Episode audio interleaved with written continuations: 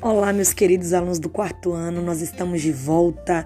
Tudo bem com vocês? Eu espero que vocês estejam aproveitando as nossas aulas pelo podcast, estudando bastante, realizando as atividades, porque em breve nós iremos revisar tudo que estamos estudando no podcast e a Pro irá pedir todas as atividades que vocês estão fazendo, que eu estou indicando aqui e no nosso roteiro lá.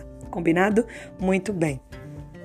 Hoje nós iremos trabalhar a oficina de negócios e você já pode pausar esse áudio e pegar o seu livro. Pegou o seu livro de oficina de negócios? Abra na página 22. Abriu? Muito bem. Hoje nós vamos ler uma fábula, O Ferreiro e o Dragão. Lembrando que uma fábula são histórias que envolvem personagens com, como animais. Nessa fábula irá envolver um dragão. Então vamos fazer a leitura? Vamos lá. O Ferreiro e o Dragão. Kalindor era um enorme dragão de prata, a única raça de Valinória que convivia pacificamente com os humanos. Na cidade real, ele trabalhava acendendo as fornalhas para Morgan, o ferreiro. As belíssimas peças confeccionadas por Morgan e Kalindor eram muito valorizadas em toda a Valinória. Porém, por mais fama que a dupla pudesse conseguir, o dragão jamais estava contente.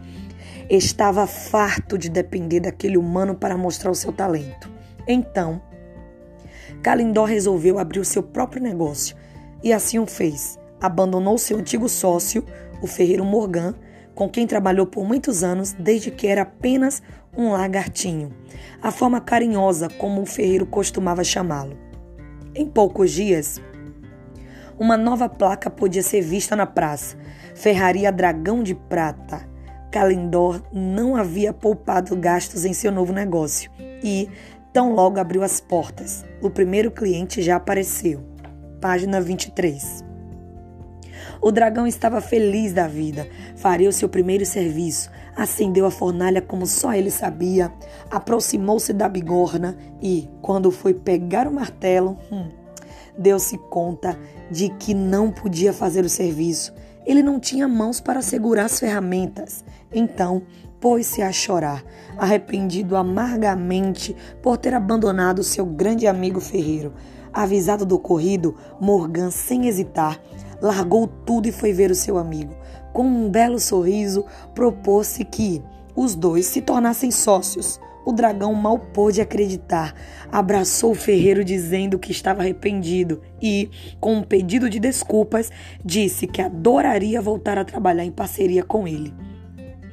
E assim, a dupla continuou trabalhando junto por vários e vários anos, fazendo as mais belas espadas e armaduras que jamais voltariam a ser vistas em toda a Valinória. E aí, gostou da fábula? Acompanhou a leitura? Muito bem. Aqui nós vemos a história de um dragão e de um ferreiro e que o dragão estava triste, não estava contente, porque ele estava farto de depender daquele humano para mostrar o seu talento. Olha só, o dragão estava tendo um comportamento muito egoísta, ele não estava trabalhando em concordância com o ferreiro, que era o seu amigo, que era o seu sócio ali naquele negócio, na ferraria.